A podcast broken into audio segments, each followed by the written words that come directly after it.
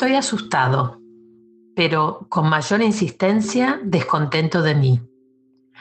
Ahora debo esperar que los intrusos vengan, en cualquier momento. Si tardan, malum signum, vienen a prenderme. Esconderé este diario, prepararé una explicación y los aguardaré no muy lejos del bote, decidido a pelear, a huir. Sin embargo, no me ocupo de los peligros. Estoy incomodísimo. Tuve descuidos que pueden privarme de la mujer para siempre. Después de bañarme, limpio y más desordenado, por efecto de la humedad en la barba y en el pelo, fui a verla. Había trazado este plan, esperarla en las rocas. La mujer, al llegar, me encontraría abstraído en la puesta del sol. La sorpresa, el probable recelo, tendrían tiempo de convertirse en curiosidad. Mediaría favorablemente la común devoción de la tarde. Ella me preguntaría quién soy. Nos haríamos amigos. Llegué tardísimo. Mi impuntualidad me exaspera. Pensar que en esa corte de los vicios llamada el mundo civilizado en Caracas fue un trabajoso adorno una de mis características más personales. Lo arruiné todo.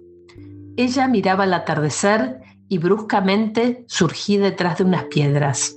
Bruscamente e hirsuto y visto desde abajo, debí de aparecer con mis atributos de espanto acrecentados.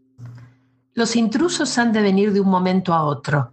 No he preparado una explicación. No tengo miedo. Esta mujer es algo más que una falsa gitana. Me espanta su valor. Nada anunció que me hubiera visto, ni un parpadeo, ni un leve sobresalto.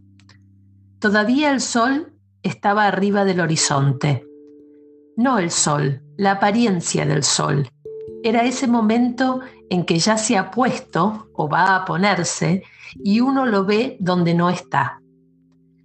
Yo había escalado con urgencia las piedras. La vi, el pañuelo de colores, las manos cruzadas sobre una rodilla, su mirada, aumentando el mundo. Mi respiración se volvió irreprimible. Los peñascos, el mar, parecían trémulos. Cuando pensaba en esto, oí el mar con su ruido de movimiento y de fatiga, a mi lado como si se hubiera puesto a mi lado. Me tranquilicé un poco. No era probable que se oyera mi respiración. Entonces, para postergar el momento de hablarle, descubrí una antigua ley psicológica. Me convenía hablar desde un lugar alto, que permitiera mirar desde arriba. Esta mayor elevación material contrarrestaría en parte mis inferioridades. Subí otras rocas. El esfuerzo empeoró mi estado. También lo empeoraron.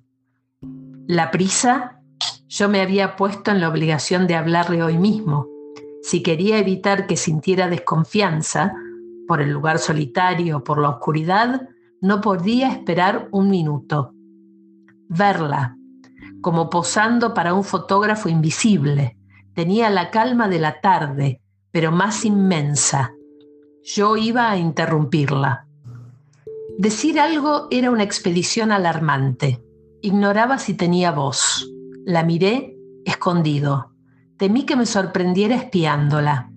Aparecí, tal vez demasiado bruscamente, a su mirada. Sin embargo, la paz de su pecho no se interrumpió. La mirada prescindía de mí, como si yo fuera invisible. No me detuve. Señorita, quiero que me oiga, dije con la esperanza de que no accediera a mi ruego, porque estaba tan emocionado que había olvidado lo que tenía que decirle. Me pareció que la palabra señorita sonaba ridículamente en la isla.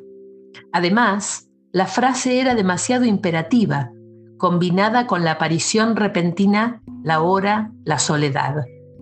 Insistí. Comprendo que no se digne... No puedo recordar con exactitud lo que dije. Estaba casi inconsciente. Le hablé con una voz mesurada y baja, con una compostura que sugería obscenidades.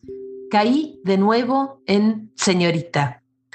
Renuncié a las palabras y me puse a mirar el poniente, esperando que la compartida visión de esa calma nos acercara. Volví a hablar. El esfuerzo que hacía para dominarme bajaba la voz, aumentaba la obscenidad del tono. Pasaron otros minutos de silencio. Insistí, imploré, de un modo repulsivo. Al final estuve excepcionalmente ridículo.